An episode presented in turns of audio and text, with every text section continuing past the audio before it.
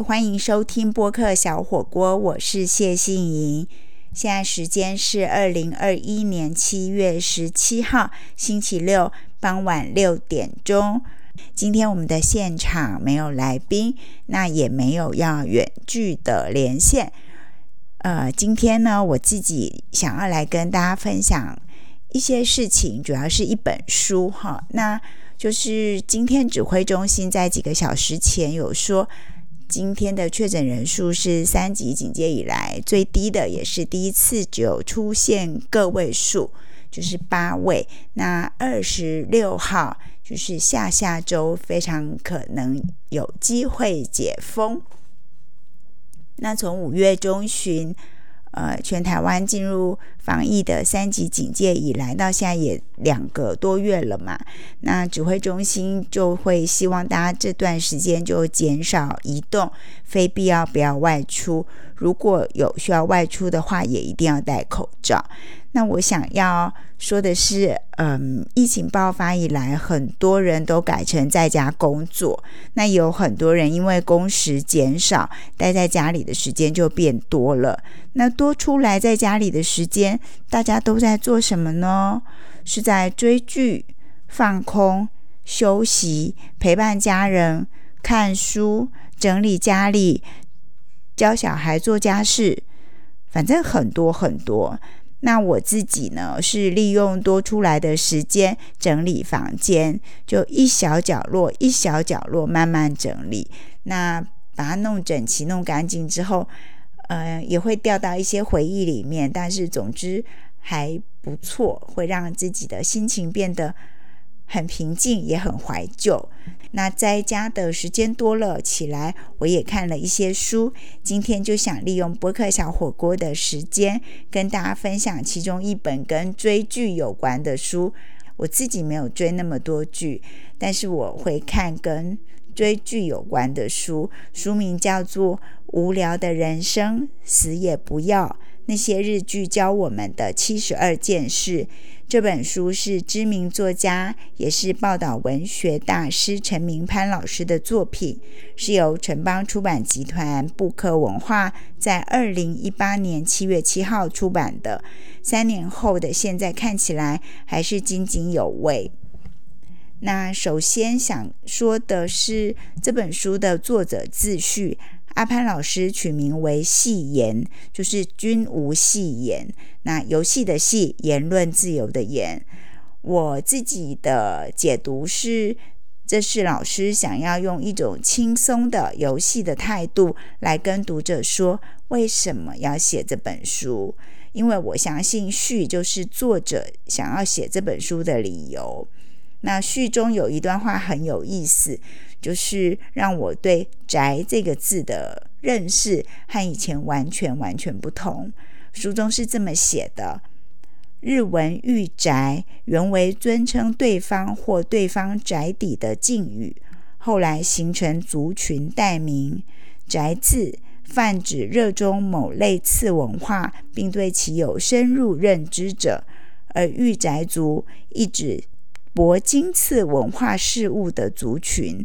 无关乎宅在家不出门的宅男宅女，无聊的人生死也不要。那些日剧教我们的七十二件事。这本书作者陈明潘老师写了七十二个故事，是他看日剧的心得或是启发，当然不是追剧的指引，所以就不会有剧透的问题。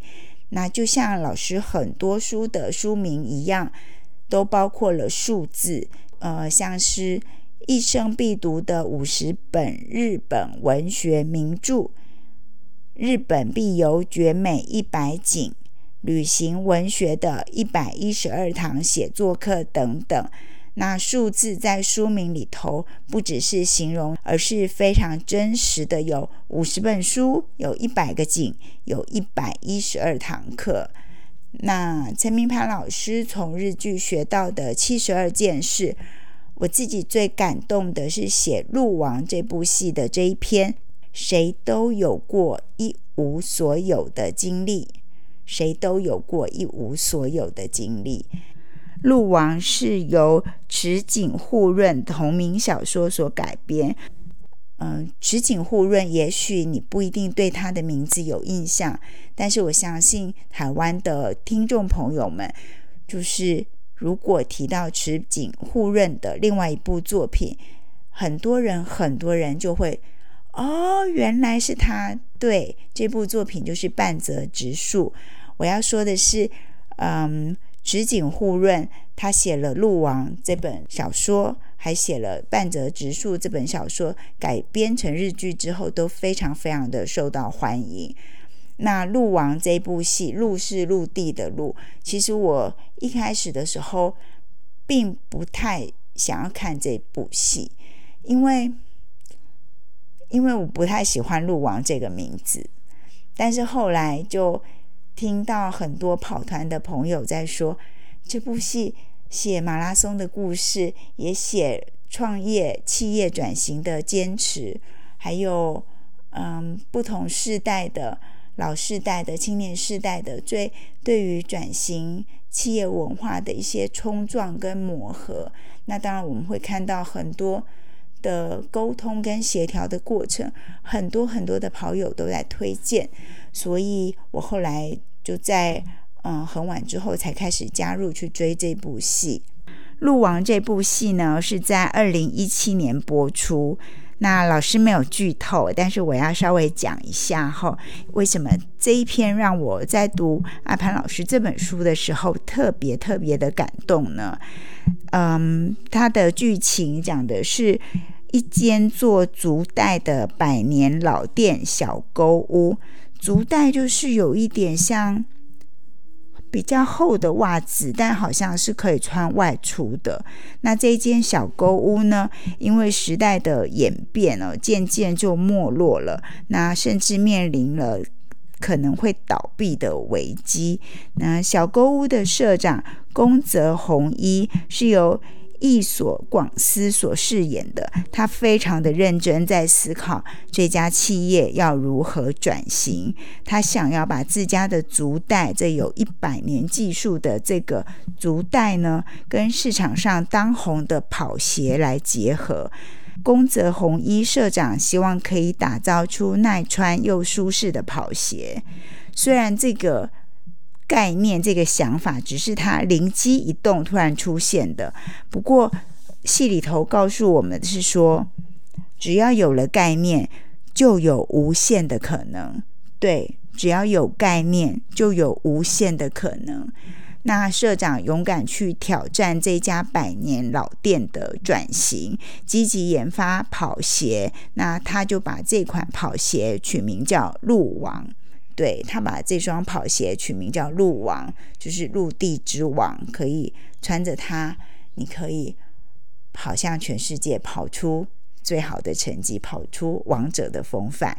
那当然，在这个过程当中，他遇到了很多的困难，像是资金，像是有不同意见的，等等等等，真的很多。那当然，在看这出戏的时候，其实我自己就已经想定了他。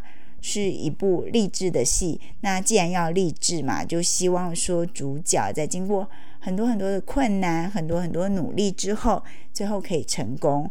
所以呢，我是一直知道小沟屋，也一直相信小沟屋最后是可以转型成功了。可是还是会忍不住。一直看下去，因为这里面还有一段很感人的，就是竹内良真所饰演的跑步选手茂木裕人，他在某一场比赛里头因为受伤而退赛，但是退赛之前他很不想要放弃，就是一直坚持着到自己真的完全不能承受那个伤痛的时候才。呃，中断了比赛。那对于我自己有在跑步来讲，我觉得，嗯，想要完赛需要很多的坚持。毕竟跑马拉松要跑四十二点一九五公里。但是更重要的是，如果你发现自己的身体状况在当下并不是太好，那要选择放弃比赛，其实也需要勇气。我自己曾经在二零二零年一月，就是一年多前，在厦门的马拉松比赛里头跑了三十公里吧，已经完成了四分之三了。但我后来自己走向在那个弃赛的跑友的回收车，然后我就上车。那因为当时很热，嗯，我自己觉得我好像快要中暑了，所以就没有继续再跑下去。那我记得在后面，因为都有那个不同速度的配速员，那后面的配速员还一直喊呢，就说：“小姐姐，小姐姐，别放弃，你可以。”那我觉得都到这个年纪了，会被人家叫小姐姐，当然就感觉很虚荣。那我就回头谢谢他们的支持，不过我还是。放弃了比赛，所以当我自己看到路网里头有一段，嗯，马拉松的跑者，他因为受伤，然后决定放弃比赛的时候，其实特别有共鸣啦。那先离开这个书一点点哈，再想跟大家继续讲的是说，那在真实的世界里面呢，真的有路王杯的马拉松比赛。这场比赛的全名叫做鹿王杯行田市铁剑马拉松。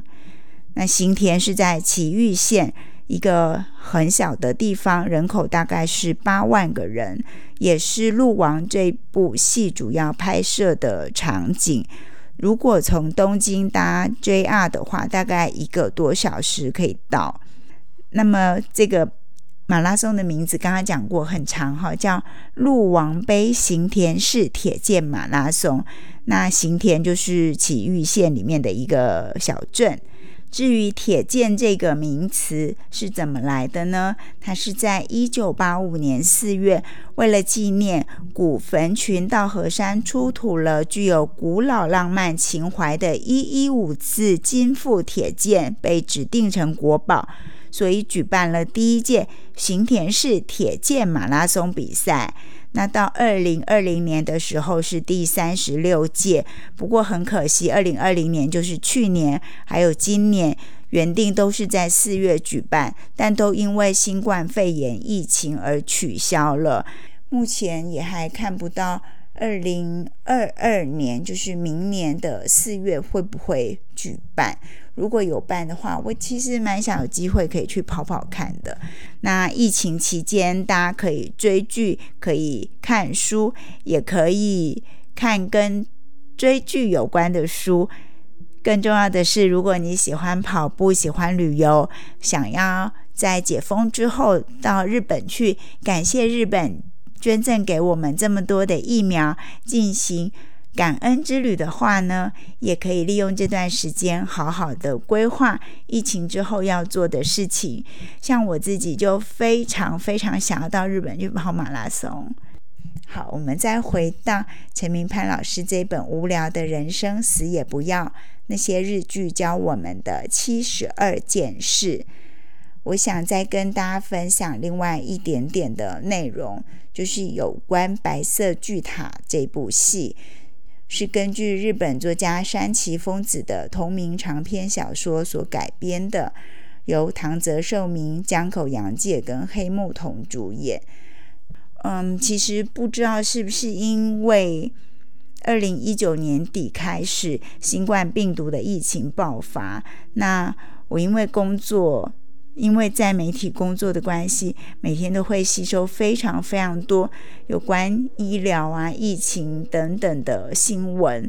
那再一次看到书中提到《白色巨塔》这部戏，特别有感觉呢。我其实不知道，但是《白色巨塔》这一出戏，当年在演的时候就真的很感动。那老师在书中有一段话是这么写的，他说，在这出戏里头有一段对话是：如果你要幸福，就要坚定伸出手去做你想做的事，去爱身边最爱你的人，不要等，幸福从来没有离开过，只是你有没有看见？我觉得这段话真的很有感觉，我再念一次哦。如果你要幸福，就要坚定伸出手，去做你想做的事，去爱身边最爱你的人。不要等，幸福从来没有离开过，只是你有没有看见。然后，嗯，在今天博客小火锅节目的最后呢，我还想跟大家说，就是可能你也都体会到了。因为新冠病毒、新冠肺炎疫情改变了很多的事情，那也教会我们很多的事情。珍惜当下，就是其中一件我自己觉得很重要的学习。所以会对刚才白色巨塔里头阿潘老师写到书上里的对话特别有感觉。